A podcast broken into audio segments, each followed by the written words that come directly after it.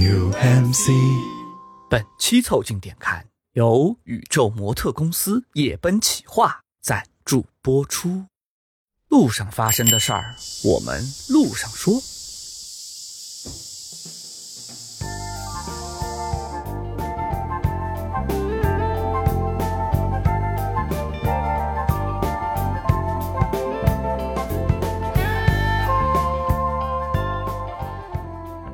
凑近点看，屁事没干。这是宇宙模特公司的三个小兄弟为你带来的一个下午摸鱼、寻找观点的都市生活观察播客。我是李挺，一个漫步在夜晚街头的胖子。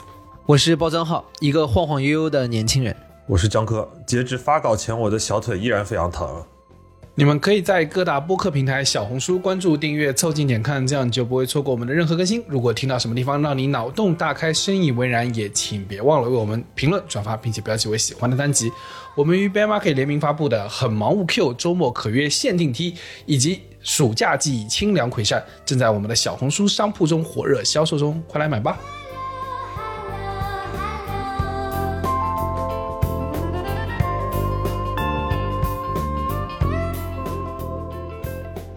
最近怎么那个 City Walk 突然这么夯？啊，这么夯啊！你你这这么什么夯？这么夯？夯什么？这个词好像是十几二十年前我们看那个台湾综艺节目才会听到的这个词。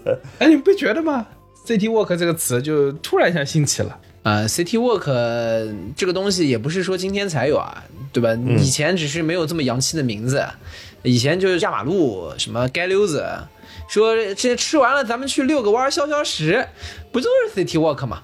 对吧？那可能是小区 Walk。呃，其实这个词以前我还在穷游的时候就有这个词了，而且当时反正旅行行业大家是会搞这种所谓的 City Walk 的。我觉得最近为什么这个词重新翻红，本质上还是因为大家没有钱了。啊，对啊，就是你出去玩去旅游，远的地方你又跑不了，远的地方去不起，对吧？然后乡下呢，去也不知道该怎么去啊，也也没钱，也没买车，那一会儿是半会儿又没班上，但又不想在家待着，其实还是另外一种街溜子。于是怎么办呢？只能做一个社会闲散人员。社会闲散人员能干什么呢？那当然就是做街溜子了，那不就 City Walk 吗？大量市区的无业游民，那就是组成了 City Walk 的主要的受众啊。平时工作中太忙，唯一就是觉得可以让自己清闲的方式，就是我只要反抗工作就行了啊。只要不工作，就是一种反抗，好像啊。这你们这种状态，就跟以前读书的时候。就上语文课，为了反叛语文老师，故意在看数学书，本质上是很像。你这也太反叛了！只要干的这个事情不是我生活节律该做的事情，我就能感到一种反叛的快感。其实这也是一种，就是对于过去几年我们流动不是很方便的一种反叛。因为你要想，就是过去几年，当你流动不是很方便的时候，你会发出现两个脉络。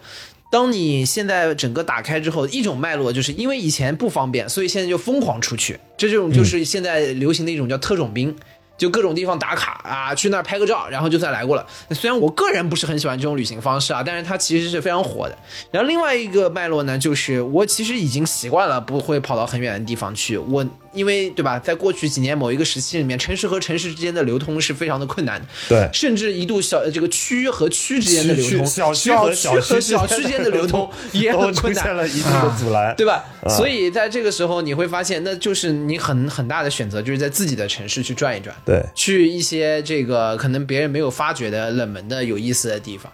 那这是另外一个脉络。所以你是一种现实出现了两个不同的反叛的方向，对吧？特种兵旅行是对不自由的反叛，City Walk，它就是对特种兵的反叛啊，对的。而且我感觉就是这几年就重新大家恢复流动了之后啊，这个从以前的你要去开远方的地图，变成你从你家旁边地图都要重新开启了。我觉得这是一种被驱赶的结果。你们没有发现吗？就是我不知道是从哪年开始的。因为我回来就是疫情，所以我不大清楚从哪年开始，就是形成了一个奇怪的状态。但凡这个地方要有那么一丢丢名气，不管他是在你城里还是在呃别的城市，嗯，只要有一丢丢名气，一定爆满。以前呢，我还认为说双休日爆满，后来发现不是的，他只要天气好，他就能爆满。对啊，呃，确实是我现在整个在上海的状态就是绕着外滩那块走。只要不去那个相对来说有这种旅游打卡属性的地方，相对交通还要稍微缓解一些。到那儿就是 people mountain people sea，外滩就是堵死。对，堵死。嗯，我前两天经过天安门的时候，三十八度的天，我打车可能经过那儿，那外面还是工作日哦，那外面也是人山人海。暑期旅游嘛，对吧？然后我觉得 City Walk 还有一个很新的东西，就是 City Walk 的本身是 walk，嗯，它跟旅行的区别，它不是个 trip，最大的区别就是没有目的地，它不是以到达目的地对，它不是以到达目的的地作为这个终极的方向。对对吧？包括我觉得现在所谓的有很多各种小红书上啊、各种社交软件上所谓兴起的 City Walk 路线，也不是真正的 City Walk 啊对因为它是有安排你去看哪某某些东西。它应该是属于早年间旅行社那个叫做一日游、半日游的东西。对对 哎对对就是原来你从火车站下来啊，都会有一个什么咨询台，有人拿了一个什么小卡，说说什么上海一日游啊，就是什么啊啊，就类似东方明珠这种地方，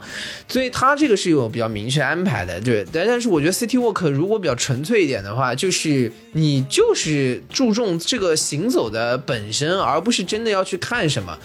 就是因为你不是为了去看什么，你反而能够探索到沿途很多鲜活的东西。反而你能看到一些其他有意思的东西。是的，对对。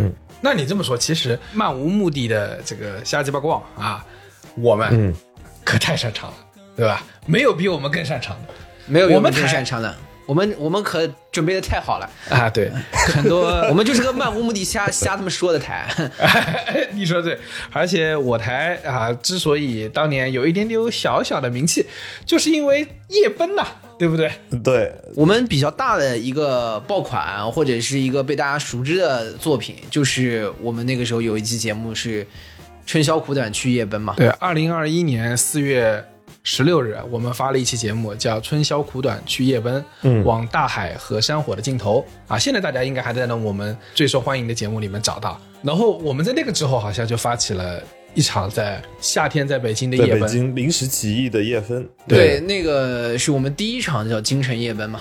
对，因为主要是当时一开始的本意呢，其实是一个闲散的夜奔，后来发现人越聚越多了之后啊，这个再不赶紧走，可能要被警察叔叔抓走了。于是就开始奔起来 了。啊对于是后面就开始变成八百里急行军，一直走到了半夜。哎，你看这个就很重要。我们甚至在那次夜奔之前，我们都不知道我们要干什么。呃，对我们那次应该是指定了起点以及在路上哪里方便上厕所。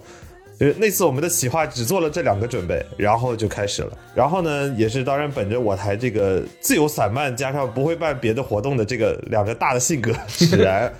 上周六我们办完和 Ben Market 联名的这个人生反诈座谈会之后呢，呃，发现还富有一定的余力，啊，于是临时起意啊、又奔了一次。然后大家可能有一些在我们听友群的 Amigo 也看到了，就是我们在忙碌的一天活动之后呢，包浆号依然在这个墨西哥餐厅里头啊压榨着李挺啊，同时看着菜单啊，同时继续压榨着李挺，逼着李挺马上出了一张海报。那天晚上我们又奔了一个，对的，就是那天我们的活动非常就就把我们这个台的元素拉满，对吧？我们说想做一个精神的 taco 餐车，那天晚上真的去吃 taco 了。对，吃着 taco，然后吃着 taco，包总来劲儿了。一奔是要奔一个的，对吧？那个小李，你赶快做海报。然后他们开始吃 taco，我打开电脑开始做海报。而且也很巧，那天夜奔的起点和上一次夜奔起点是完全一样，也是在世贸天阶那边开始。所谓命运的巧合，啊，但是又有的命运的一些不同啊。那个前年夜奔的那个七十一没了，啊，对，是的，对那个七十一没了，我们是在隔壁的便利蜂 就拦不住我们，只要北京有便利店，这个活动我就办得起来。这就是所谓真正的物非人师了。当然，不管怎么样，我是觉得上个星期这个六的晚上，我们这次夜奔啊，可能是过去的半年里面，我觉得我人生当中经历的最美好的一个夜晚啊，就是因为那天确实也很尽兴。而且我实话跟你说啊，我个人的感受是，这个人要想恢复精神的健康啊，还是要多做一点自己喜欢的事，跟一些自己喜欢的人在一起玩一玩。对，而且真的是要活动活动。我上个星期六就是对吧，多跟大家这个见了见，聊一聊，然后见了很多我们的可爱的 amigo 之后，我感觉过去一周的工作的整个的精神状况都变得好了很多，对就好像就是被充充了一些电，对吧？就是觉得这个世上当中还是有一些可爱的事物的。我跟大家说一个症状啊，就是这个是我们展展现在我们三个人身上的症状，就是我们过去已经有很长的一段时间啊，抱歉的跟大家报告一声，我们就没有什么灵感，确实没有啊对想提这件事情上真的是很困难。呃，就是三个人坐在那儿面面相觑的时间太多了。从一百零一期我们讲了这件事情之后，到现在为止，我们依旧是这个状态。对，这这症状没有任何的好转，甚至一度发生了恶化。就从那个年初时候大家面面相觑没灵感，到后面一度恶化到了大家连面面相觑的时间都没有。但是在周六夜奔完之后，我们啊周一，文思如尿崩。对的，李啊对的挺非常非常兴奋，说所以我要跟大家汇报，我们把题目准备好了啊，这一期的题目准备好了，未来三期都准备好了啊，我们以后恢复常规更新。不是，我们前面稍微因为办活动啊耽搁了一段时间，对吧？下面我就正式宣布，我们进入叫暑期播客更新季啊！这这是有多频繁？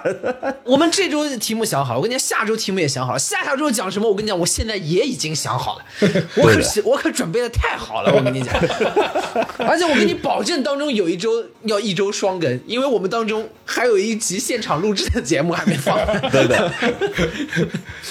但哪一周？我们现在先不把话说死啊！这 万一万一包总这个症状只好了两天，也也难说。所以包家浩说，那个晚上可能是过去半年里最好的一个晚上，我也这么觉得的。但是，只是我身在其中，我很难理解，就我很难去解析它，说为什么那个晚上就这么好。我觉得核心就是刚刚我们讲的 City Walk 的一个重要的点，就在于说它不要有一个明确的目的地，甚至你的这个漫游不要有一个明确的目的。对，主要是没有一个明确的目的。对啊，就是因为当你真的在漫无方向的走的时候，所以你的周围的世界就呈现出来它原来的样子，而不是它所之前被赋予的一些功能的样子。对，对吧？我到某个地方是要办某个事的，某一个地方代表了某一个符号，它就展现它原来的样子，你就看起来好极了。这个时候你就是饶有趣味的、饶有兴趣的在看他们，那这个状态就好很多。你这说的就是境界就很高啊！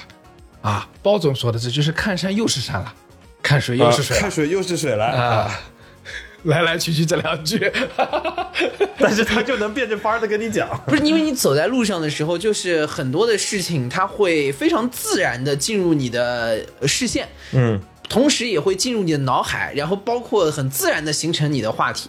我们走了这一路一晚上，这么多人，其实当中有一些阿米狗是当天晚上刚加入的，其实大家也没有那么熟悉。但是我说实话，大家并没有没有话说。一方面就是我们这半辈子的故事啊，大部分人当然都听过了啊，就他们也也很了解我们，我们在明，他们在暗，就是就是。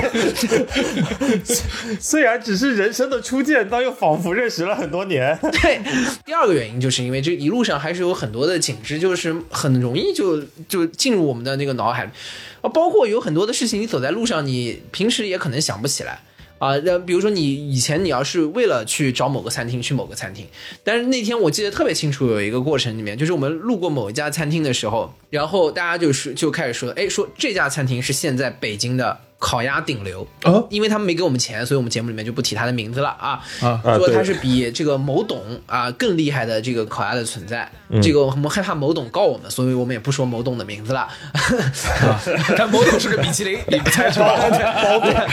对，就是开始大家讨论，就是因为那家我没有吃过，就说哎这家的这个这个差异是什么，或者是它的优势在什么地方啊？然后就是可能现在在北京，就是这家比如多么难订啊什么这样的事情啊，我觉得这是很自然的，就是你不是说我为了有商务宴请请某个人去吃饭，然后在饭桌上聊这个事情，就很像吹牛逼。对，我然后我包括我不是为了约个会订个很贵的餐厅之类的一些事情，我就是很自然的路过那里，讲到那里，然后就是大家就就说了起来，这样的状态，这样的松弛，对我觉得就是这个路上最好的一个情况。嗯，当然，虽然我们没有明确的目的地啊，但其实那天晚上还是有一个大致的行走方向的，就是朝着就是一路向北，一路向北，对的，因为往南到国贸呢有点挤，而且也不熟。然后往北的话呢，从世贸天阶走呢，就会走到那个亮马河。嗯，其实亮马河这个地方呢，在北京其实是一个已经算是最近比较网红或者比较有名的一个 city walk 的路线了但。那天晚上没啥人，主要是因为也太晚了。对，真的嗯很少有，包括我自己，从来不会有人说半夜十一点以后闲着没事儿在那逛亮马河的。所以其实，在亮马河是能够见到很多你平时看不到的，嗯，有意思的景致的。比如说，对，就是因为你不是为了去那儿去那儿，你走那儿你就看了大量的东西，是变成景观了，你知道吗？对，比如说我们在大量的禁止垂钓的旁边看见了垂钓的大叔，啊，对对对对，就这么一，就这么。在里面提示说，你看这个亮马河河边也没有任何围栏。其实我坦白说，在那边钓鱼有点危险的。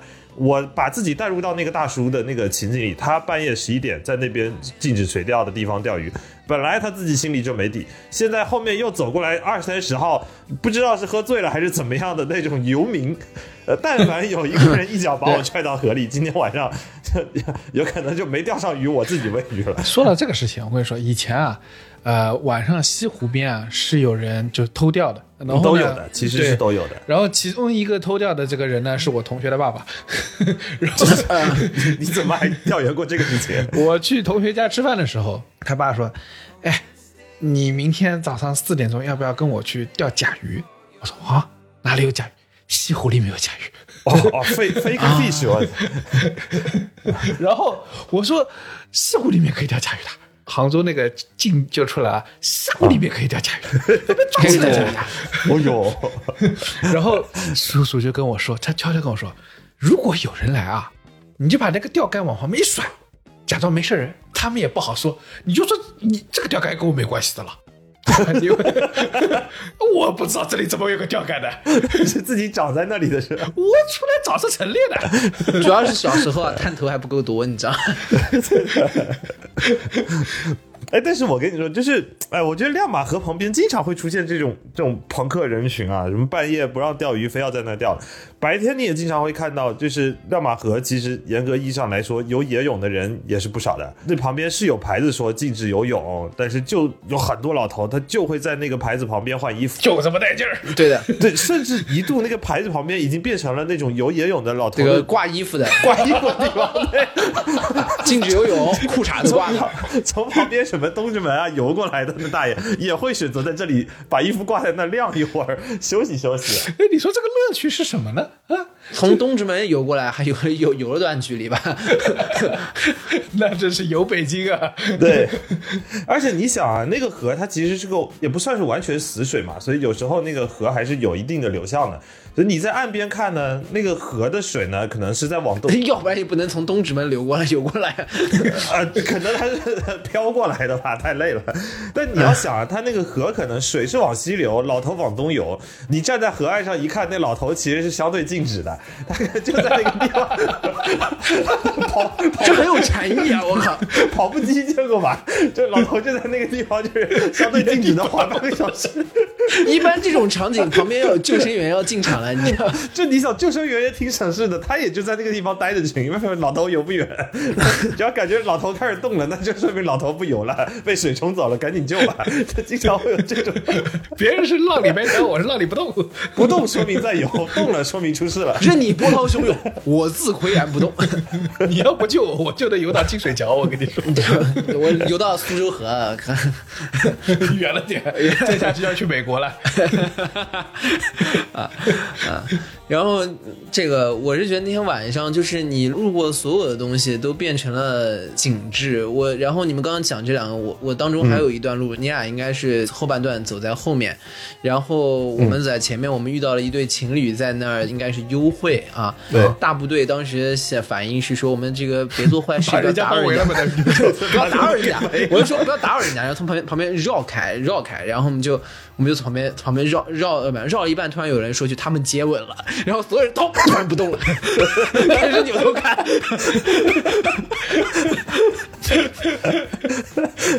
就你想，就是那个，我只能说，这个宇宙模特公司旅行社啊，我我们的游览路线和和其他的旅行社还是你有比较明显，的我跟你说，差异化你。猜不到路上会有什么。但是你一定爱看，这个我们可以保证。不是我跟你说很抓马，就是远远看过去吧，以为是一个人，因为就是当两个人紧紧的相拥在一起的时候，你不是不是你的叠是这远处的黑影是叠在一起的，你知道吗？然后就是你只看不到四条腿，因为两个人叠在一起，对，对。然后仔细一看，哦哦，人家在约会，绕绕绕绕，然后就绕绕了一半，旁边人说他们接吻了，然后所以说 定住了。我们包括其实一路一路走，这个我们还一路在直播，然后包括这个走到哪儿，就是我觉得直播里面那个大家的评论也很有意思，我就感觉像在真实生活里面就有有弹幕这种感觉。嗯，就我们当中有一段去找卫生间，我发现大家对于工体周围哪儿的尿尿这件事情很有研究啊你。看包浆号作为喝了一路的人呢、他就是啊、我是一个从头喝到尾的人，你们这个当中就都划水了。我是从出发就手上一直在喝的对，手上就没断过。嗯所以我猜测这一路上一直喝酒的人应该不少，不然大家怎么会知道厕所在哪儿？我说实话，那天晚上找厕所这件事情，其实到后面已经开始，就已经不是为了上厕所而找厕所了，已经有点塞尔达开神庙那个意思了。对，这有个厕所啊，一开始的时候，包浆号只是问了一嘴，说有没有厕所，然后后来大家开始注意力就开始都在厕所上面，只要厕所一出来，所有人就要过去打卡，也不知道为什么。就我记得在亮马河边上那个厕所，那个厕所出现了一个排队的盛况，大概有二三十个人在那地方。晚上十一二点，然后那是亮马河旁边一公厕在那排队，见了鬼了。啊，而且那个还有在线上人跟我们说，百度地图有这个找厕找厕所的功能。啊，我找过一样，的但，但一样的其实我说实话，那个东西不准。搜搜卫生间嘛，人总归对但是信息没那么全啊。对，而且北京啊，我说实话，真的是一个四 D 城市啊。这个第四个 D 就是味道，真的是哪里有厕所，啊这附近你是能闻得出来的。那天在后面在亮马河边上还看到个厉害的，不是？那个一个练吉他啊，的一个，对，有一个练吉他的小哥，对，大半夜在亮马河边上弹吉他，哇，那大哥架一个音箱，架个电吉他，然后在河边练 riff，而且呢，穿的也是穿一大花裤衩，啊，你就感觉他这该弹，要不要弹 funk，要么弹雷鬼的一个大哥，但他搁那儿弹非常传统的老式金属，在那练 riff，呃，有点有点东西。啥啥状况都有呗，反正就。对，而且就是大哥刚刚准备。对吧？亮出一段 riff，我们大部队来了，可能给大哥也吓掉了，明明显弹错了五六个音，但是你能听得出来大哥底子是有的，没人的时候应该弹的还不错。而且我们比如每次这个 BQ 的来都来了，对吧？在 Amigo 的召唤下，就来都来了以后啊，线上跟我们连连线，也不是我们每次都跟 Q 来都来了，他们节目里面也 Q 我们好吗？就仿佛好像我们两拨人互相没没什么其他的朋友。我跟你说，这个是这样的，我们直播线上的人就莫名其妙会说，哎，把李克叫来，对吧？这就就就把他叫来，哎，你说他也他也就来了。正好没事儿，对正好真来儿，他晚上是真不忙啊，对吧？他就来连线了，连线了之后呢，说，哎呀。要是有一个像包浆浩这样的儿子就好了，我好想当包浆浩的妈妈呀！便宜还能占到这儿来的，也是猜不到，我操！结尾了之后，那个线上说包浆浩是儿戏帅哥，谢谢谢你就是这很难描述啊，儿戏帅哥。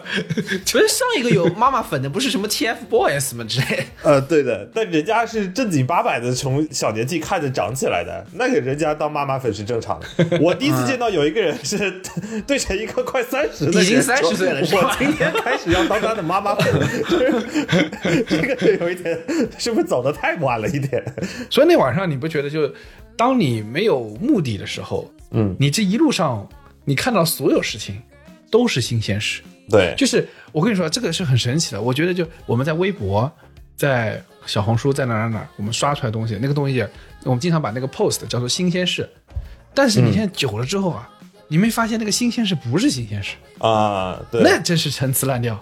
你看的东西大同小异，但是你回到这个街头，走在马路上，漫无目的的时候，身边发生的尽是新鲜事。你看那个微信的朋友圈，如果你切成英文版，那个那个地方名字是叫做 Moment 嘛，其实是给你发一些你日常的一些重要时刻吧。对，不一定啊，反正反正产品张小龙是这么预测的，但是实际最后上都是微商现，对，最后发现不是对，不是 Moment 的 advertisement，对的的广告，没有目的了，你的前程、你的前路就会变成一场冒险。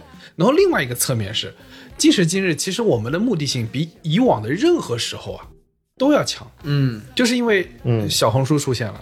抖音出现，从最早可能你微博出现就已经是了，就是它本来可能是属于冒险的一场旅途，但最终就充满了目的性。以前大家出去旅行不是会有句话叫做上车睡觉，下车尿尿，到点拍照嘛？嗯，回来啥也不知道，啊，对。现在有了社交媒体，这个状态甚至出现在我们日常的生活中了。他不是你所谓的特种兵旅行，不就是上车睡觉、下车尿尿、到地拍照吗？对吧？你你完全是一种这种我们以前吐槽的现象的文艺复兴，对你被冠以了一个全全新的词。它的结果就是说，我今天发出一张照片，我在黄山啊，一个一个定位，对吧？明天啪我到衡山啪一个定位，再后天我到华山啪一个定位，再后天我到太阳，这个行程可能有点不对啊，顺序有点错。不不不不重要，五岳剑派啊，对，五岳剑派，但左意思是说我左冷禅五天跑了五个月啊，这是，但是你想，对他而言，收获什么呢？收获什么呢？他具有极强的目的性，他把每一层的东西都拍下来了，但仅此而已。他的收获，在他的生命的记忆中是什么？然后以及，我觉得就是有这个拍照这功能之后，你但凡看到路上一件有意思的事情，或者你有一个很强的目的，你去看到了那儿，然后你觉得我一定要把它记录下来，一定要拍了发到网上，就会变成用社媒和照片已经替代我们生活的本质了。就有一个一个评论家，他讲了一句话很有道理，他说我们现在很容易生活在未来的远处，因为照片本来是为了记录，是为了未来看的，是为了以后看的。现在我们把它记录下来了，嗯，为了以后，以后那么重要，那现在怎么办呢？未来和以后远远比当下重要的多，在这个社交媒体的时代。然后我们在社交媒体上生活，然后用生活来维系社交媒体，这才是我们现在就是有些因果的倒置。我有的时候就是以前会被爸妈批评说这个从来不拍一些照片，啊，对，就是说，那你以后说老了以后没什么回忆啊，或者而且重点没有办法这个给去说给家里人看看啊什么的。嗯，我一直的状态是说，我说这个照片有的是，对吧？你要想去找一找，就是我说你要到某一个地方，你说拍拍这边的照，我说网上我找的拍的比我好的多的人的多的是的是，那无非是就是我在此时此刻当下那个感受是最重要。当然，你就是也是另外一部分啊，就是有一种与家人分享的快乐。对，还我刚就想说，还有一种可能是，其实是你爸妈不在，想看看你最近还活着没？对，然后就是爸妈想看你看看你的近况，但是我是这个随着年纪增大之后啊，我慢慢有点理解到这个方面，所以有的时候我现在会拍一些给他们去分享分享，呃，然后但是我实话说，对于我来说，我还是觉得当下是是最重要的。就是对对于他们来说，我照顾他们的感受，会再分享一些我的状况给他们，因为他也是关心我的人嘛。嗯因为我觉得去分享你的处在的生活给别人，把那份喜悦或者把那份那个瞬间分享给别人，那当然是一件很开心的事情。嗯，如果有一天分享替代了存在本身，你本来就没有那份喜悦，有点本末倒置的状态，你试图去分享一种喜悦，那个喜悦可能是假的。嗯，而且你是还没有出发前，你就已经开始琢磨着怎么分享了这件事情，反而就开始丧失你出发的本意了。啊，是的，因为他从开始我就是说我要去那儿打个卡，这照片我得拍怎么打卡就是我拍了照嘛。啊？不拍今天没来，那就有点尴尬。对的，但是当你有机会重新回到生活里的时候，你会发现，就像城市里面漫无目的的这个漫游一样，就像夜奔一样，你才会发现生活其实充满了它的奇妙。对我觉得这里有一个很明显的感受是，如纯分享式的旅行，你所走的所有的行程，它其实是点状的，就是这里那里这里那哎，里，中间不重要。中间是不连接的。这种就是所谓那种管道式出差。我跟你们说，对，就是有的时候你去个地方出差啊，你对那个城市一无所知。呃，我去欧洲的感觉就是这样，就是因为我每天在跑不同城市，对，因为不同城市，车站到车站，机场到机场，然后到了以后目的地八成就是某一个会议室，然后就是酒店。对，呃，你你这个问题就是跟我以前一样，就是有人问我说，你有没有去过香港？我说你真的要问你去没去过香港呢？我在香港转过机。那你说我 physically 是不是落地在香港了？对，是落地在香港，但香港对我有没有意义？毫无意义。对啊就是是这个问题。就是那个机机场吃个大家乐。而我们平时说的这种所谓的 city walk，就是一个我们重新把这些点连接起来的一个过程。所以说，city walk 其实是一种叫附近性的这种复兴啊。之前那个项标讲的那种附近的这个概念，切断的其实是一些跟你没有特别大关系那些远方，或者是那些没有多大关系的，必须要去分享的这个时刻。嗯，所以我是觉得我还蛮推崇 city walk，的而且我觉得如果有机会，大家就是可以去找地方溜达溜达。这个地方不一定要要怎么样啊，然后我觉得就是你选一个你自己觉得状态还不错的地方，你自己去用心体会，用心去走就可以。嗯，我当然我觉得有一些地方也是比较适合的，我觉得可以也可以给大家推荐，当中有几个核心的点，就第一肯定是避开汹涌的人潮，嗯，会给自己留下的空间多一点，对吧？因为你一旦在汹涌的人潮里面呢，你那种工具的性质又出现了，对吧？哎呀，赶快从人群中走出来。要要传出去，因为你又憎恨这个附近了，因为附近充满。因为附近太他妈吵闹了。对对对，就不容易那么 chill 嘛。我个人觉得，就是比如你的是上海，还是一个非常适合 city walk 的城市。啊，上海我觉得尤其适合，上海对比北京要适合多了。对，啊，对你，你相对来说，上海一江一河嘛，一条黄浦江，一条苏州河，都很适合去 city walk。当然，外滩呢人实在是有点太多了啊，刚刚讲。嗯。但是我跟大家说有个特别妙的地方，就是你一过那个外白渡桥啊，走到北外滩那边，往前走一小段，毛人都没有。然后我也不知道是怎么做到的，就是那那都是无毛人，毛人是没有的，那边都是秃子。都脱毛了。可以的，可以有很多码农。不是，就是那半边还哇，人潮汹涌成那样，稍微往前走一点，你再走个十分钟，你就往北外滩走个十分钟，立马人就少。然后你只要在走过那个白玉兰广场，就是北外滩稍微繁华一点的地方，再往前走一点，人更少。但是在这个时候，你依然在黄浦江边啊。呃，这个江景就属于你自己啊，嗯，然后你依然就是可以在这种非常宽阔的江面边上去这个行走，而且你可以慢慢的走到灯光慢慢比较稀疏的位置，因为你离那个最繁华的那个区域越来越远，然后你再往前走一点，我跟大家说，再往呃那个沿着北万滩走，就可以走到有一个很多停游艇的地方，这个类似就是停游艇的这个码头啊，你到往走到那一块之后，就是人就更稀少，你有更多的可以去观测的东西。我觉得这有一个点是这样的：当你身处在繁华的中心的时候，你是繁华的一部分；当你像你像你刚才说的那样走到外滩的另外一边，你会发现，呃，外滩的景和这一份繁华是属于你。啊、对，属于你。而且我跟你说，北外滩还有一个好处，你可以同时看到浦东的陆家嘴和外滩，嗯，因为你的那个角度是正好是一个折过去的地方，对对对，有一个拐角的地方，你正好在那拐角两边都能看见。对你正好可以看到两边。那边上面是不是有个可以泡脚的酒吧？泡脚的酒吧，哦，我知道你说你说的那个非常时髦是吧？是我不知道名字，有个酒吧，里面大家做足浴的。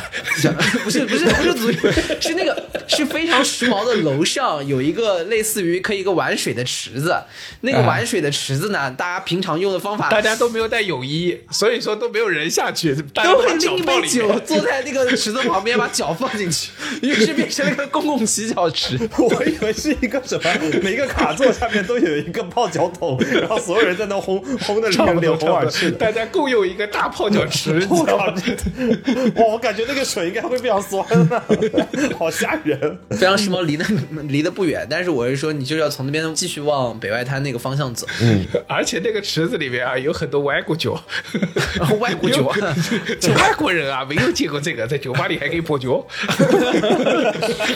养生这一块还还得是看我们。对我建议非常时髦，可以把那池子改造改造，下次在里面放点中药啊，中草药，是 啊，有点东西。是吧？是要强身健体啊。醋啊？一路往那个北边那边走，然后首先有很多景致，你像这种停游船的码头啊，你平常都不太会往呃那个方向去，就可以看到很多新的东西。宽阔的江面，呃，逐渐暗淡的灯光，但在灯光暗下去了之后，星光就亮起来了。嗯啊，然后这个时候你就可以在路边去看到这个江边的星辰和感受江边的风月，啊，然后我觉得这个是一个很好的行走路线。你这么说上海啊，我就觉得有个点是可以加进去，是只有在漫步中才会发现。因为我每一次去上海，大概率都是住在反正静安那一块。嗯，然后呢，有一天我去赴一个约，就是和别人约了一个饭，然后这个距离啊就有点尴尬，就是你打车呢也不大是啊，然后呃走走过去呢稍微有点热，但哎算了，想想就走过去吧。对呃打车那个等的时间还都走到了，它大概在静安的静安寺旁边有个广场，静安雕塑公园什么的，是吧？呃是应该是吧？这离你扣丸子他们那儿很近啊，哦，又要啊 Q 一下。不 Q 不行，哎不 Q 不行。这流量我测定了，就是在那个公园里面有那么一个餐厅，所以我要进去。进去之后呢，哇，这里面花花世界，这里面是上海老头老太太这个 clubbing，我跟你说，啊，你的花花 我跟你说，那个公园结棍的，我跟你讲，知道了。造起来啊！那个公园里面，你可以说是老年人的夜场主题公园。啊，我跟你说，clubbing 已经不能不能这么单纯的形容了。啊，disco，在里面的舞种极为丰富，有跳交际舞的，有 disco 的，八十岁老头跳 breaking，然后搁那儿头在地上转，你你在旁边啧啧说大爷我是怎么秃的，我告诉你，我现在演给你看我怎么秃的。我跟你说，漫长的季节里面，那个叫什么什么把老太太抡起来的那种场景，我在那是可以发生的。东西。对啊，陈明昊这个演的演的那个演那个退休的那个警察，对吧？那儿还有八角笼是吗？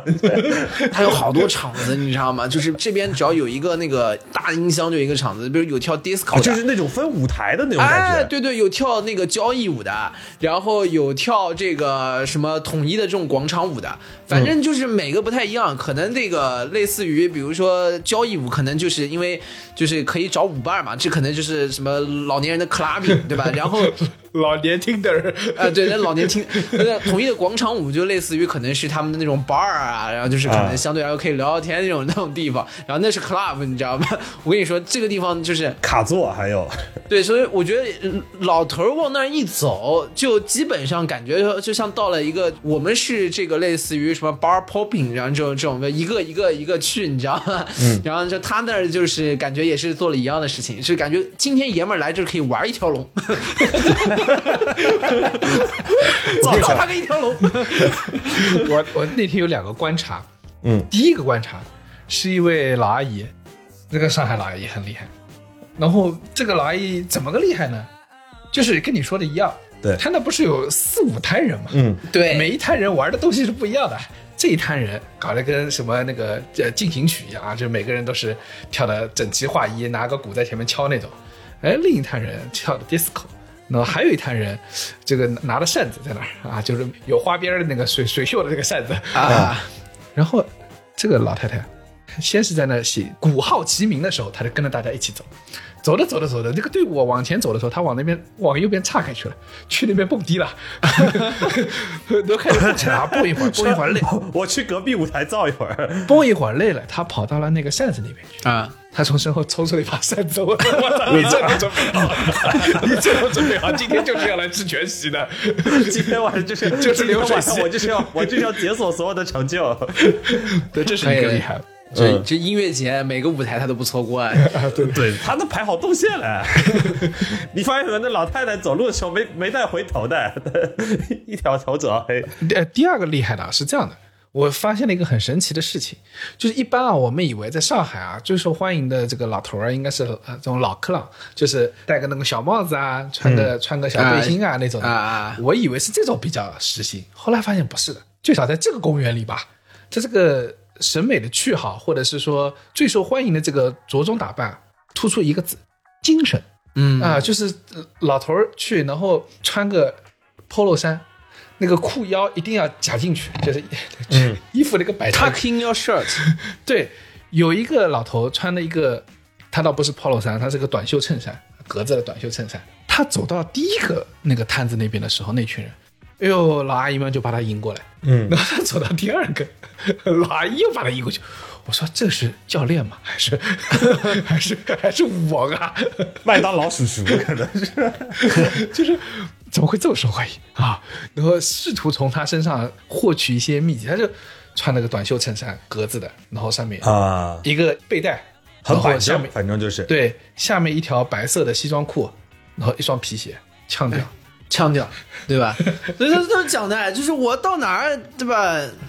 小姑娘们都围过来的，因为对他来说可能确实是小姑娘，对吧？冲的是个资格佬啊，哎，不是之前有一个那个什么什么上海什么妹妹啊，什么你们阿哥敲死奴吧？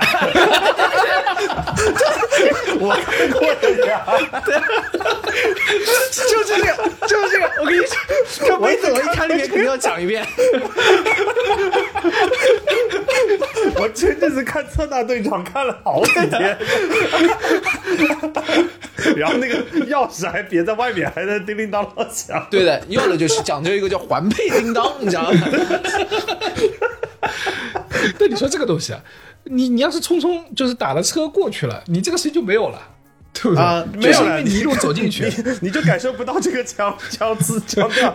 你在路上你会觉得它挡路的，对吧？你只有在漫无目的的走的时候，你才会看到这么多离谱的事。就各位朋友啊，阿公的呛死啊！你只有走路才能体会到，我跟你说，你但凡是打个网约车就没有了，我跟你说。那就没了呀，就不结婚了呀。Every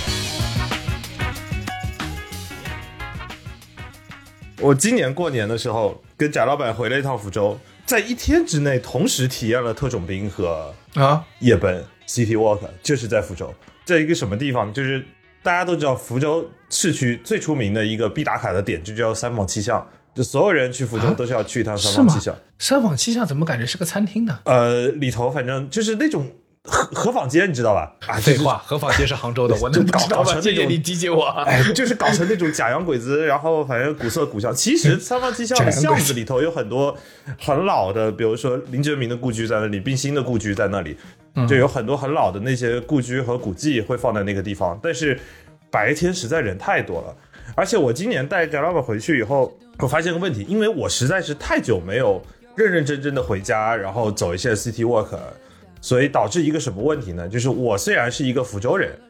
但是如果要带一个外地的朋友去福州的时候，我也只能去查小红书，然后去看。我说这很三坊七巷很尴尬，呃，三方七校那来吧。然后我中午我我带着翟老板去趟三方七校，全是人，因为正好是过年的时候，疫情刚刚开放的时候，所以大量的人人和旅游的人把那三方七巷，我长这么大没有在三方七巷迈不开步子，那是第一次。啊，然后挤到中间，我们俩都有点崩溃了。我们说，要不这样子，咱们就找个地方歇歇脚，然后晚上去吃饭。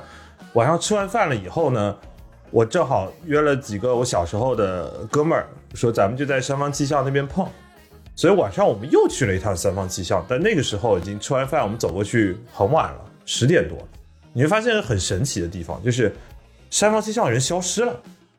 因为三坊七巷大部分的门店是九点半关门，所以十点钟、十一点你再去那个地方的时候，人消失了，但是建筑还在那里，路灯还是亮着的，所以你会发现，在那个昏暗的路灯底下，你终于可以好好认认真真的去看一下这个地方的景点的时候，这个地方是有很多东西可以讲的。然后我们从三坊七巷出来，沿着达明路往呃我小学、我读初中的地方、我读高中的地方走，一路上我就跟着我哥们儿跟翟老板说啊，这个是我高中，啊啊，你看对面啊是渡鸡口餐馆，那一路上其实都是小吃街，都是一些夜市的地方，但是因为去的很晚，那一路上空了。我就感觉那个时候，我跟他讲过很多小时候的故事，但是第一次我跟身临其境的给他指说，你看，就是这个，就是这个围栏，我们当时就从这个围栏翻出去去的那个网吧，那个网吧现在在这里。然后卖烟的地方，哎，现在已经变成了一个呃推掉的一个一个新的商铺了。但是当时我们是在这里买的光饼吃，然后让老板把烟塞在光饼袋子里头，然后从那个围栏里头运过来。你这就浪漫了，这就是为数不多江科浪漫的时刻。我跟你讲，谈恋爱的时候带女朋友，那你现在是带老婆，对去自己小时候上学什么地方，说那边自己小时候发生过什么故事，我跟你说，还是个挺，还挺有意思的事情。这是个对，还是挺浪漫的活动。这两天我仔细想了想，如果我是白天跟翟老板在那个地方，我是绝对不会想跟他说这个事情的，因为人实在是太多了。因为那个附近性又是充满了人，你又想快速逃离，你只想快速逃离在里面挤得跟咸鱼一样。对你只想快速逃离，只有当了晚上所有的游客消失，只但是那个场景还在的时候，那些故事你才会想起来，才会跟他讲。我们又从三中，呃，福州三中拐弯，沿着往旁边走，差不多五分钟的路程是我小学的地方。我又带着他看说，这是古一小，以前我们那几个放了学不回家的游戏厅，现在已经全部被推掉了，变成了一个呃什么什么市政服务中心，在古一小的对面有全鼓楼区最大的公共厕所，那个公共厕所有四层，然后我 我想是四楼下来的下面人是要接什么？找死者，而且那个厕所是个独栋，是个他妈 house，我跟你说，它的唯一的功能就是撒尿，里头唯一一个对撒尿没有任何帮助的房间是保洁室，那还是有帮助的，要不然没那保洁室啊，这地方撒几天就不能撒。但是它没有其他的用途，那个它没有其他的用途，其他附近所有的什么商铺啊、店面啊、银行啊都换了一茬，只有那个独栋厕所啊，不仅没搬，而且还还迭代了一版，现在新的不得了。我们大概就在那个地方。其实我最后想一想，一共从从三坊七巷走到我的高中，再走到我的小学，绕了一圈，再回到原来的地方，也就走了四十分钟。所以在结尾我们打车的时候，我跟翟老板说，差不多了，我前十五年基本上已经在过去四十分钟跟你讲完了，没了。然后翟老板说：“那那你的那个这十五年之后的那十五年，你给我讲讲清楚。我 我们飞一趟澳洲，再飞一趟澳洲，我再从 Starfield 跟你讲。但是是这样，就是我我我从这件事情想到的一个点是，其实我们小时候的活动范围真的很小，但是就是有很多值得讲的故事是在那里头，那个不是照片或者一条朋友圈可以讲得完的。包括你 City Walk 也是，你会发现，其实你十分钟、二十分钟的路程，你仔细去找和仔细去挖，你会有很多很值得去讲和很多很值得保留的回忆，可能不是一张张 P 出来的照片可以承载的。因为我认为房子在那边它是房子，墙在那儿是墙，砖在那儿是砖，但是是因为这边经历过不同的人，遇到过不同的事，它才会附着于独特的意义。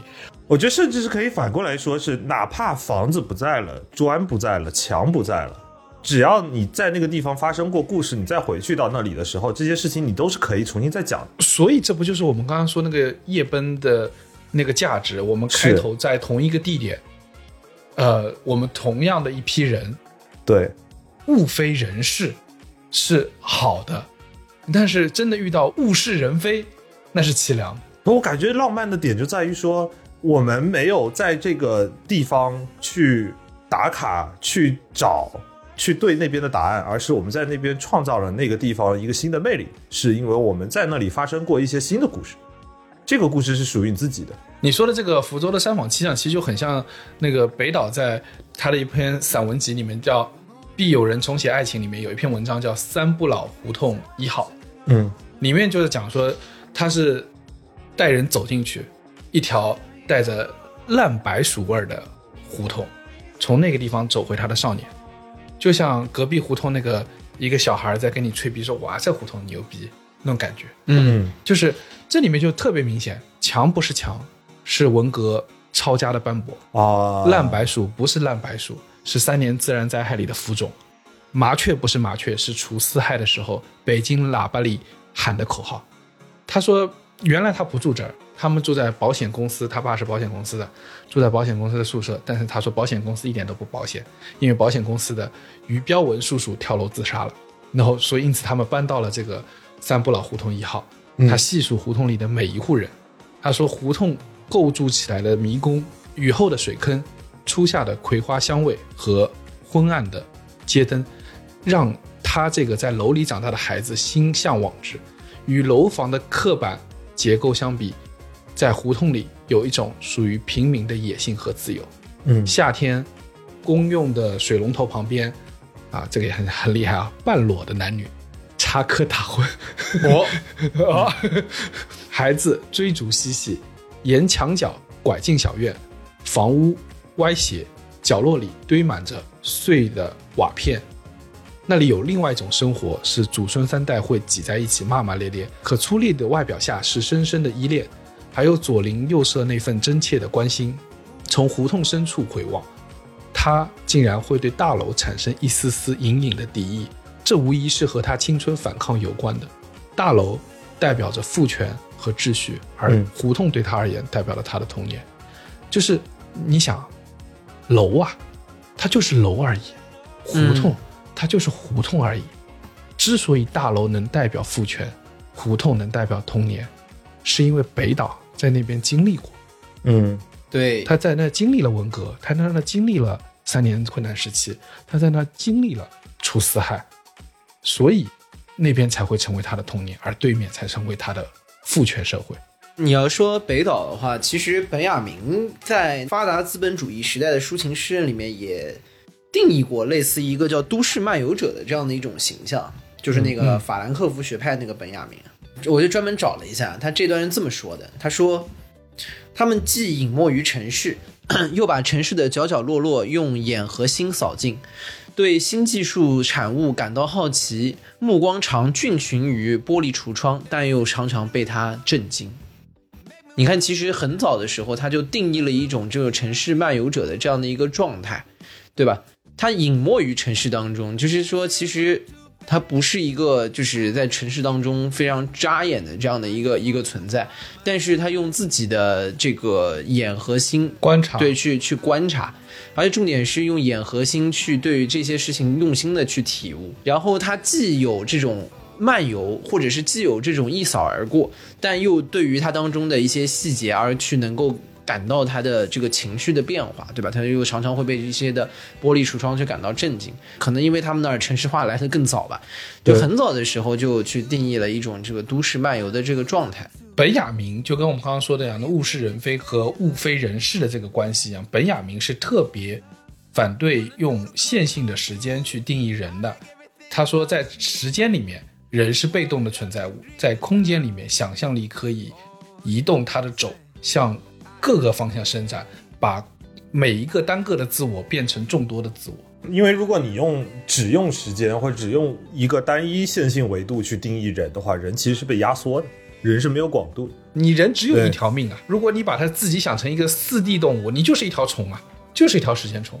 我我们说我们周遭的这个城市和环境其实也是一样的，就是我们其实，在现在的工作环境和整个世世界环境、社会环境是在一个不断拉扯的过程，就是你的社会的宽度被我们的工作不断的定义的越来越窄。很简单，因为你每个 Q 都要给目标，是的，每个 Q 都要跟进度，每个 Q 都要做 review，你的所有一切是跟时间进度对比的。是，所以你在想，呃，其实有的时候我们的工作是反制的，就也或者说是反多少有点反人的人反人反人的，就是你要把一切都定义，你要把一切都量化，你要把一切都用一个单一或者是可控的指标去给它度量出来。你的业绩、你的绩效、你事后的复盘，你会发现你周围的所谓生活这个概念会变得面目全非。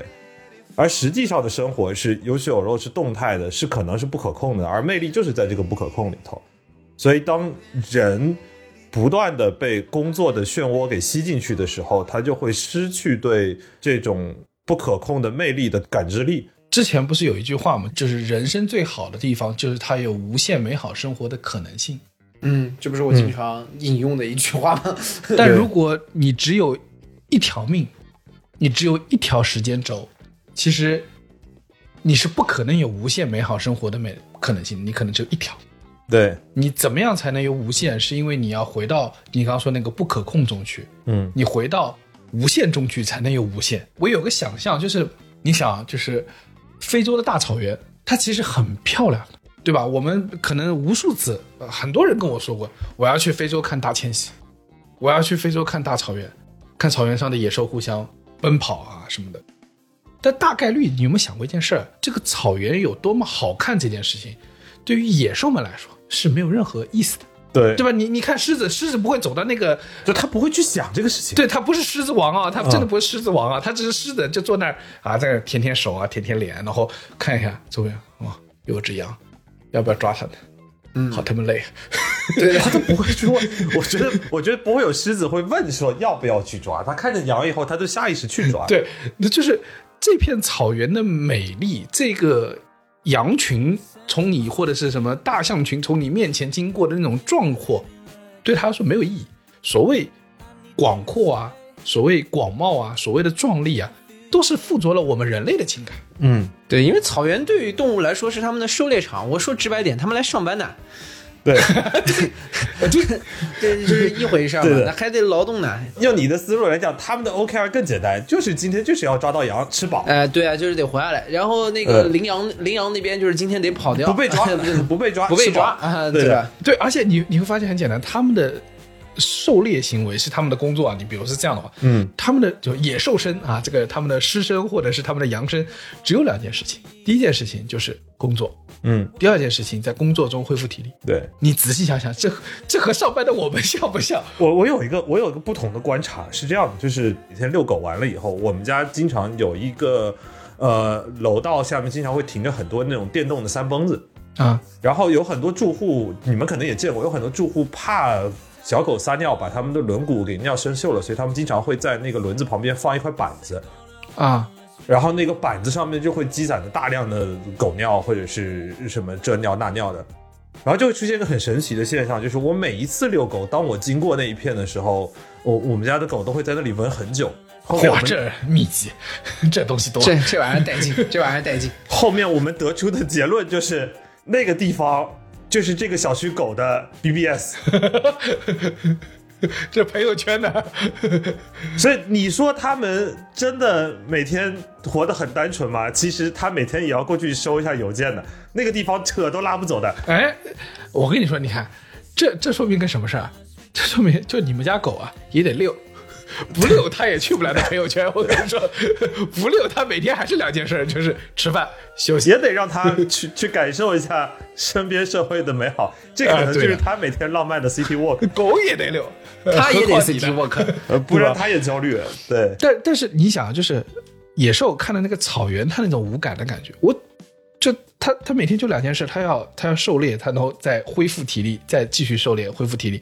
其实就跟我们每天工作，然后找个双休日恢复体力，然后回头继续投入工作，这个状态是一模一样的。所以你会有一种恢复了但是没恢复哎，对了的状态。，但我们也毫不意外，我们这种我们对周边的城市无感的那种状态。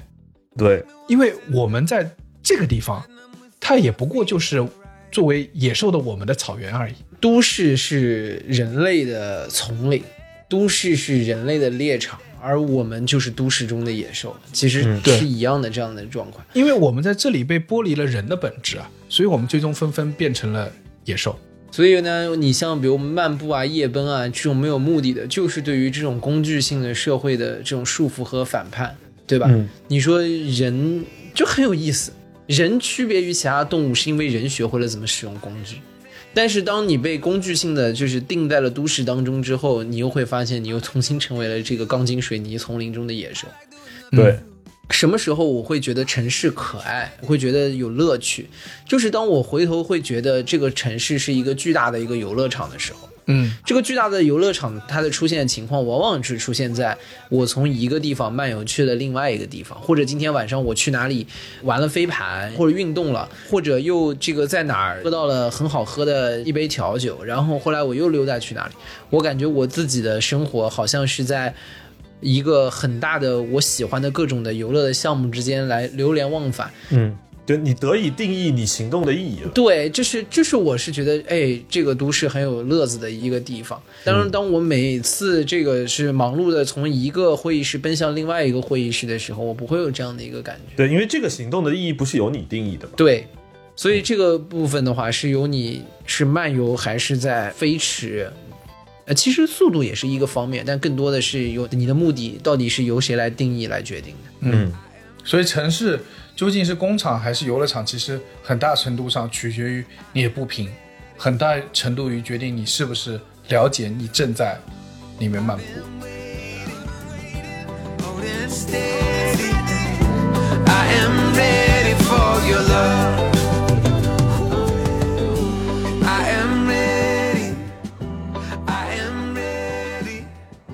另外那天晚上，我觉得有个再次触动我的地方，就是晚上快一点钟了，还有阿米狗在向我们投奔而来。啊，对，我们应该是进到了亮马河的一个中段，嗯，那边旁边其实是个很高的树丛和草丛。阿曼大使馆对面，我记得很清楚，嚯。因为包江浩在问那个旗子是哪个国家的，但是他拆了两次没猜中。就在这个时候，突然在这个黑暗中，有一辆出租车停，一辆网约车或出租车啪停下来，嗯，下来了两个人，这是后面跟我们一起接的夜班的 Frankie。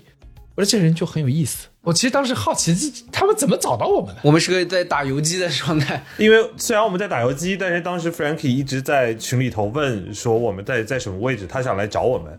所以可能李挺你看到的是一辆网约车来找我们，实际上是有一辆网约车一直在后面撵我们，终于撵到我们了。这 对的 在阿曼大使馆对面，终于追捕到了我们这帮游民。那天还有很多很厉害的这个状态，还有人真的是看直播，然后说就是在周围找我们，之后看直播追追追追追，终于哎。在前面一个路口看到我们了，嗯，对吧？啊我觉得这个还是蛮厉害的，大家。而且那天就是你看 Frankie 来带着自己 partner，然后那个网上都说哇，姐妹儿纹身酷的一逼，对吧？嗯，但我却还没有时间啊，跟他就是咔咔一顿聊，就是觉得很有意思，很想跟他多聊天，但是我们还在往前走，还有新的阿米过来。对，呃，倒不是中断，就是我们结束打车回家的时候，我们在叫车的时候，就是我在跟 Frankie 还有丽丽，我们在聊一个呃致命的议题，叫做北京到底有没有小吃和好吃的菜？因为 Frankie 是北京人，然后哦，对对对，他那个他北京腔特别重。他是一个很会做饭的人，他给我看我们他自己做的非常多好吃的菜，然后里头有一个很明显的共性，就是他们都不是北京菜，然后 看起来很好吃，但它确实不是北京菜，因为我指着他说这个是老北京西兰花吗？实际上它不是，它就是一个看起来很好吃的一个清炒西兰花，就是因为我。跟翟老板在一起的缘故，所以我其实练就了有一百种气死北京人的办法。比如说，给大家分享一个最典型的例子，就是把儿化音安在不该安的地方。比如说，你刚才说老本儿京，老本儿精，老板儿精，老本儿精，老板儿精就受不了了。他马上就气死了。就是我们会跟他一起吐槽，而且我这个和一个北京人讨论过这个问题，这儿化音到底应该加在什么地方？比如说，我举个例子，比如说颐和园可以加儿化音吗？颐和园儿、颐和园不不行，那个正经的地名是好像是不加儿化音的。大石烂儿呃，大大石烂儿大石烂要加，是正经地名啊。要加。所以这个就是一个语感问题，很难讲。就跟到底英文你说前面要不要加 the 这个事情，我到现在也搞不明白。你不加呃后面不加 s，前面就得加 z，对啊，有时候要加，有时候又不要加吧？没有都得加 z。啊，是有定冠词的是吗？对，人家语法是有规则，但是北京在哪加儿化音，这个我确实不太知道。我反正我也不知道。哎，你看，比如说前门儿，对，你看没有？但前门前门大街，前啊门是你家的前门哦，前对，前门叫前门儿叫就是前门儿，就是去前门北京的前门叫前门，OK，对。但是你要跟北京人说今天去前打我门儿啊，他可能就上火了，就 就生气了，就不地道。啊，我我我开始有一个猜测，就是跟我北京的朋友猜测，我说是不是所有贵的地方都不加儿化音，不贵的地方和不贵的东西都加儿化音，这么一说，好像有这么个道理。对的。就，哎，我也说不上来，一些我举不出例子来。那那比如说，他们会说耐克儿，就说明北京人觉得耐克儿不贵，所以他们就对 才会说 瞧瞧欢迎耐克儿。那有没有可能有一些比较贵的牌子，因为是英文加不进儿化音呢？路易威登儿，咱买一个路易威登儿，这就骂人了，这个就骂人了。哎，突然发现有个特有个特别不贵的雪奈尔，它天然带的儿化音，对，整个香奈儿，香奈儿，哎，就带儿化音。买一大爱马仕儿，爱马仕儿，你是够事儿的。哎，你你说也挺有意思，大家萍水相逢，然后就会因为一些很有很这种很鸡毛蒜皮的事情，就会能聊很久。我我觉得这种鸡毛蒜皮的事，以前一般都是很熟的朋友之间拌嘴才会说的。哎，就是在当时当下，你就觉得哎说出来挺自然，可能多少冒犯了一点北京的朋友啊。这边已经有一百个北京朋友已经退出群聊了。现在已经红温了，对北京听听到这儿已经多少有点红温了。就是那天晚上庙的人还是很多的，就是还很多人，就是确实很有意思。其实你想，不光说庙的人，你想我们这边 Dolphin 加入到我们的小助理的公司嗯，对吧？就是他就是上一次夜到底上一，次是夜奔来的嘛？对所以成了我们的小助理。然后这次呃炳明跟我们一起夜奔，炳明这次也是我们的成功加入 crew，但是也是我们之前的一个 amigo，Amigo，对的，嗯转化过来。对对然后我们还有这个跟我们一起夜奔还天章，对，我们这次人很齐，我们的声音工程师天章同学，这次好像都来了，对吧？对对对，就导致一个天章会不会在这个地方给自己加个音效啊？啊自己加自己加，天章自己开来吧。对他不是他在这边把自己声音切进来，说对我来了，这次人齐到什么情况？就上次夜奔是我们三个人在马路边上百无聊赖的等人来，这次是还没出发呢，光等就已经有七八号人，阵仗很大了。光等就有七八号人。所以说，我说就一路上大家就是妙的人很多，都做很多很奇特的事情。比如说，天章就在这个夜奔的过程当中，教我们吐纳如何才能清理这个身体当中的浊气，对吧？啊，啊，比如他说要什么什么怎么运气，然后最后发出啊，那不是，他是说，我我记得，不是我们那个之后，后来好像就在直播里面有很多人在说，我自己一个人坐在床上撒了三下，好像很不聪明的样子。多少会有，我试了两下，多少有一点缺氧，有点晕。包括那天我我的外国同事们哦，是的，这个看直播的朋友会知道，就这个当时我们夜奔直播播看到后真的有一突然变成英文突然变成英文直播，走进了英语角，对，就是外国同事们恰好知道了我们在搞直播，我在搞直播这个事儿，他就想来看看。哎，就不得不说，对于外国友人们来说，做这个直播对他们还是挺新鲜。他不知道你们在干什么，他就过来。对，包括就是我给你的同事介绍的时候，我也一时语塞，不知道我们在这到底在干什么。他问我们在 It's very，difficult to explain。我说 We we have no idea what we doing。但是我跟你说，有一个点很神奇，我们走在路上的时候，走到一半，旁边有也有一对 random 的这个外国人哦，不是 random，是他们在那个地方搭了一个小的吧台，在那里头调酒，自己调酒自己喝。啊，这也是路边诡异的。有另外一圈的这这也是很妙的对他们也很妙。他们说啊，这群人在干什么？他们是 night worker 嘛？哎，你看，对，就是上夜班的人。他说哎，然后这个时候他跑边来，哎嗯，干了这杯 Johnny Walker。对，我记得，反正我跟你同事聊了一会儿，然后又感觉自己在上班，就是大半夜说英文，这个 PTSD 非常严重的袭对，还要。跟他们解释啊，中国 podcast 的生态啊，什么之类的。然后还有你的三个同事问我晚上去哪里玩啊，然后我跟 A 说完了，还要跟 B 对齐啊，然后跟 B 说对 A 跟说要这个地方啊，然后我一度就感觉上班的味道太浓重了，我不自觉的往后退了两步，你知道？他们的这个精力之旺盛啊，就是他们啊，晚上在中国一定要造。那我就问他说，好了好了，这个我们就对齐一件事情，你们等会儿是。Would you like to have a bounce bounce？哦，yes 吧。然后当时的画面是这样的，就是李挺有三个海外的同事和包括李挺在内两位中国的同事，三位海外的同事呢就亮着眼睛问我说哪里可以蹦死蹦死，然后李挺跟他的中国同事给我使眼神，no 蹦死 no 蹦死，蹦死不动了。然后最后还给他们推荐了中国国粹东方树叶。啊，对的，啊，东方树叶也没打钱啊，这块我们就戛然而止，不要再细讲了。对 的，但你看，第一次就是你碰到他们，但大家也知道，我在节目里也说过很多次啊，就是就遇到外国同事，基本我的状态就是监工啊，我就嫌他们磨洋工啊，literally 的洋工，确实是洋对工吧？但第一次，我觉得他们还挺可爱，对吧？不需要跟他们讨论工作的事情，你就不会觉得他们效率低了。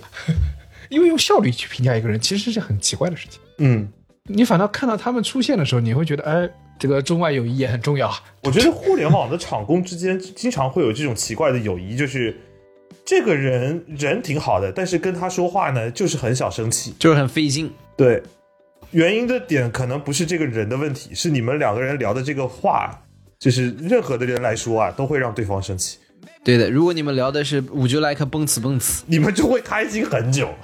Let's go bounce bounce。说到这个，包括那天你说这次我们 crew 阵仗这么大，还有一个核心的原因是因为我拖了两个同事过来，就包括把那个杰哥，杰哥是我的在互联网厂的同事，这哥们牛逼。这个梦，我觉得有两个牛逼。第一就是现场的音频调试，他这个艺人全部包办，真牛逼。完了以后，重点是这么多的设备，他妈负重二十公斤，然后跟我们走了吗？跟着我们走，我跟着我们走了吗？这么这么远，我感觉在行军，对对他就是我们是来夜奔的，他是来军训的，你知道吗？杰杰哥是是这么一个人，就是平时他是一个他是一个非常负责的人，而且他负责的垂类非常的垂直，就是声音工程。就平时上班的时候，你在跟确实也很专业。你跟他聊别的，他就是一个很普通的、很有意思的一个直男。但是，一旦到了音频这个领域，他就会变成你一个，他很像你外婆，你知道吗？他见不得你一点不好。他你的音频外婆，对你的音频外婆，就有时候我们可能像我们上一期节目，呃，上上期吧，呃，还是上一期音音频可能没调试好，哇，给杰哥急的哦，杰哥 杰哥在公司跟我急了好几天，说你你得配个这个，你得装个那个。包括那天我们办活动之前，我只是问了一下杰哥，说这个线啊怎么接，你帮我看一眼。杰哥不仅帮我看完了，杰哥还把我所有的线从家里准备好，捏了好几条，背了一个大包，从家里背了过来。这个人就很神奇。你想，一正常这些东西啊，我们得去租，对，还麻烦要解释说我要这个我要那个。他说我不用租，我全有。对 我全有都有，甚至还有备用的。有好几根线，因为他背过来了没用上，我还愧疚了小半天。而且杰哥非常酷的，就是那天可能要下雨，他带了一个非常酷炫的长柄雨伞。啊，然后这本长柄雨伞在那天的夜奔的后半段就是他的登山杖。对，因为他的包真的太重了。我突然想到一个事情，就是以前有这么一个拷问，就说如果在你的人生做选择，你要必须有一个方向的时候，你会选择与谁同行，还是去往何方？啊，一个经典的辩题。这是一个经典的辩题，就是与谁同行和去往何方哪个更重要，嗯，对吧？其实我觉得这个问题是的确是很拷问人的，就是一则是代表说你最终的那个目的地对来说对你来说更重要，呃，你只有抵达那里，你的人生的价值才能得以彰显。另外一种是说，我不知道我会抵达哪里，我也不能确定我抵达的地方最终是不是一个我满意的地方，但至少我可能在路上遇到了相应的人，遇到了与你同行的一路所产生的那些羁绊。嗯，对，所以我其实好奇你们俩真实的持方是什么样。就是如果问你们两个人说，哎，现在要你们人生做选择，去往何方和与谁同行，你们自己真实会怎么选？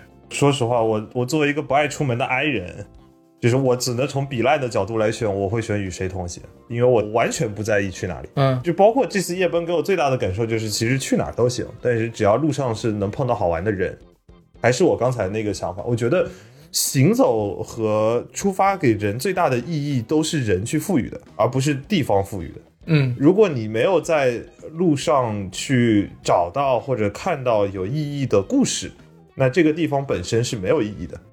这个是跟你去任何地方都都一样，所以，嗯在这个角度上来说，我觉得跟谁同行是更重要的一件事情。嗯，我不是，其实这个都讲到夜奔了，包括那天晚上的故事，就是肯定是与谁同行，这个给我们带来的实际的感官上，和我开头就讲了嘛，就是这个精神治疗效果极佳。你还是要去做一点自己开心的事情，和一些自己觉得有意思的人在一起。人和人的交互，其实很多的时候会治愈自己很多。嗯，而我觉得有的时候去往何方，这个是一种，当然这个东西就很儒家的那个状况，就是越痛苦越要背负，对吧？然后就是像这样的，但很多的时候，他去往何方带来的是压力和痛苦啊，这个状态是很明显的。对，所以在就是这个选题当中，我觉得我们自己的这一期节目都在向大家诠释，我们很珍惜我们的同路人，我们也很高兴遇到我们的这些同行者。其实我原来我自己觉得啊，在我第一次看到这样的拷问的时候，其实我自己内心底啊，我会开始选的是去向何方。嗯真的，就是可能在刚刚读大学的那个时候，因为我当时有一个感觉是，我跟你们俩有一个不一样，就是你们俩是在一个地方长大起来的，就是你在南京，你在福州，你们是在那个地方长大起来的，你们是根深蒂固在那个地方有根基的，有沉淀的，所以你们会有你们小时候的玩伴，会有你们跟随你们长大的小学同学、中学同学，然后我不是的。我在每个地方，就是我从幼儿园、托儿所，在每个地方都没有根基。啊，对，真的没根基。就是，呃，我小时候，我我印象很深的，我小学的时候格拉斯哥流浪者，身世浮沉雨打萍，没到那个程度，没到那个程度，也就在杭州里面转。就是我我小学的时候，我读的是一个住宿的学校，然后呢，这个住宿学校肯定跟你们也不大一样，就是说这住宿学校有个很重要的特色，在当年的浙江，就如果啊你们家的经济条件比较好，就要送去杭州读书。呃，这再好可能去上海啊，嗯，所以说我我在那个寄宿学校有个很重要的特色，就是有一天班上老师统计说有多少人不是杭州本地户籍，然后叫大家站起来，嗡，啊 人群丛林，叫 就只有大概两个人还三个人坐还坐在那儿，剩下大多数都是温州的。啊，呃然后你后来会发现，这个随着你进初中啊、高中，就是你又回到了某一个比较本地的状态，然后温州的同学不见了。你不知道他们去哪里。你说的怪吓人的。不是，他们应该是去别的学校了，家家里发大财了，决决定继承家业。然后再等到你想高中结束，然后去到大学，高中的同学，我很少有听到说有同学会啊，或是 anything，就是所以对当时的我而言，我会认为每一段人生的过程都是最终会被抛弃的。我到现在也是这么觉得的，是这样。对，所以我会觉得，就算此时此刻我跟大家待得很好，处得很好，未来有一天我也会离开的。所以对我来说，就是万般都走了，只有一样东西留在我身上，是我的目的地。嗯，就是所以说，当我去到澳洲两年之后，尤其你在澳洲，你看第一年还有 foundation 预科，第二年进到本科的时候，发现只有我一个从我们班考上了我们学校，你们班然后够烂的 是的，foundation 是这样的，foundation 里头都是人才 Foundation 是这样一个个说话都好听，就是不读书。对的。然后等到我进大学，发现只有我一个人考上去了，然后就觉得啊。就是哦，又再一次经历了那个把所有人都遗留在于另外一个阶段的那种感觉，所以我当时会觉得，哦，可能只有我自己的目的是跟着我的，只有我自己的终点是跟着我的，只有它是我始终对齐的一个方向。嗯，然后我慢慢改变了。我慢慢改变的地方是为什么呢？是因为我意识到，究竟我去哪里这件事情，我的就是如果说有一个去往何方的一个定义的话，问题是我自己也不知道我要去往何方。人在很多时候其实不大清楚自己会去哪里的，而且你你这么说好了，你知道你要去哪里，你就能去吗？对，这个是问题。以及很多时候年轻的时候的一些你的最终的目的地，可能长大看来是幼稚的，是不成熟的。这就是我们刚才说的，这就是不可控的魅力。不可控的点，一方面在于说人的不可控，另一方面是在于你思想的不可控。你每个阶段思想是会变的。对，所以我后来就慢慢意识到一件事情，就是，呃，尤其是当我比如打辩论呐、或者是跟大家聚在一起，然后我意识到，就是当所有人的聚在一起，能够把自己的精神观、价值观、这个世界观完全的打开给对方的时候，你发现契合这件事情，在这个未来的人生中，其实很难找到，在过去的人生中，你也不容易找到。对，然后当有这个东西，你发现它无比的珍贵，就是它比世界上所有的方向都要珍贵。所以当我后来你再问我说与谁同行和去往何方，我会选择与谁同行，哪怕这可能也是那个看漫画给我产生的一点点状态，就是此时此刻与谁在一起做事儿，这谁在一起战斗，谁在一起生活，是更重要的一件事情，因为你最可控的以及最能够停留在你身上的。就是你与别人的羁绊。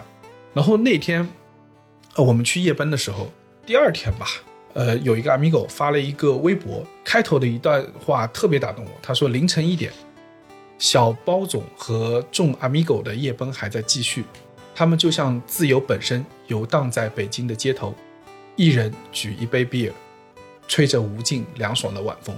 永远要抓住夜晚无尽的凉风啊！对，因为这两天就没了呀，这又热回去。我自己的一个感受是，看到这个话，我特别的舒适，对，这应该是我们人生中对于就能见过的对街溜子的文字描述最浪漫的一套。但是你问题在这儿，就是我反问我们自己，我们所有一群人在马路上漫无目的的走，我们只是游荡在北京街头的一群游魂，我们何德何能是自由本身？对，也有可能是这样的，就是自由的本身这件事情的标准其实没那么难，只是我们丢了太久了。对，所以我觉得，只要你没有被目的地所束缚，被目的地所困住，选择你想与之同行的人，你就是自由的。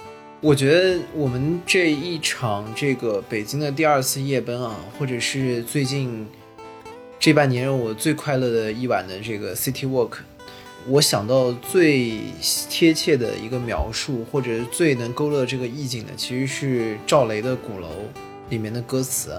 他那这首歌里面是这么唱的：说我走在鼓楼下面淋湿的咖啡馆，睡不着的后海边，月亮还在抽着烟。喝醉的亲吻着，快活的人不眠，唯有我依着围栏对过往说晚安，晚安。我是个沉默不语的，靠着车窗想念你的乘客。当一零七路再次路过，时间是带走青春的列车。我站在鼓楼上面，一切的繁华与我无关。这是个拥挤的地方，但我却很平凡。我站在鼓楼上面，一切繁华与我无关。这就是我们感到自由的一个很重要的原因。我站在这个拥挤的地方，但是我却很平凡，也是我们每个人现在的真实的写照。下次我们去夜奔的时候，可以试着大家一起来唱唱这首歌。当然，我们可以把那个我们江苏金融系统最会说话的这个年轻人叫来哈。为什么？你想听歌就把人家叫来。对，就是包浆号排除我们俩和李扣丸子之后为数不多的朋友。这因为他是一个为数不多的唱歌不跑调的人。对我我们几个唱完，我我怕大家的夜晚就毁了。这个今天我们铺了一个多小时这种浪漫背景就彻底毁了。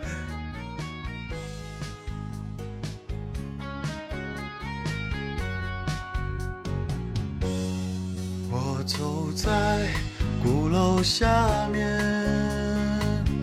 淋湿的咖啡馆，睡不着的后海边，月亮还在抽着烟，喝醉的亲吻着，呜快活的人不眠，唯有我倚着围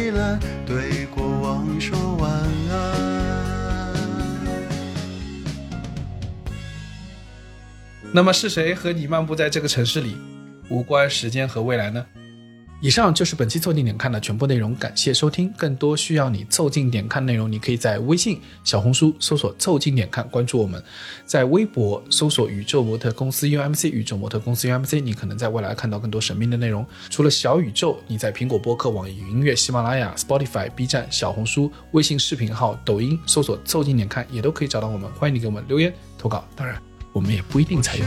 以上。沉默不语的靠着车窗，想念你的乘客。当一零七路再次经过，时间是带走青春的列车。哦站在什刹海边，一切甜蜜与我无关。这是个拥挤的地方，而我却很孤单。我在孤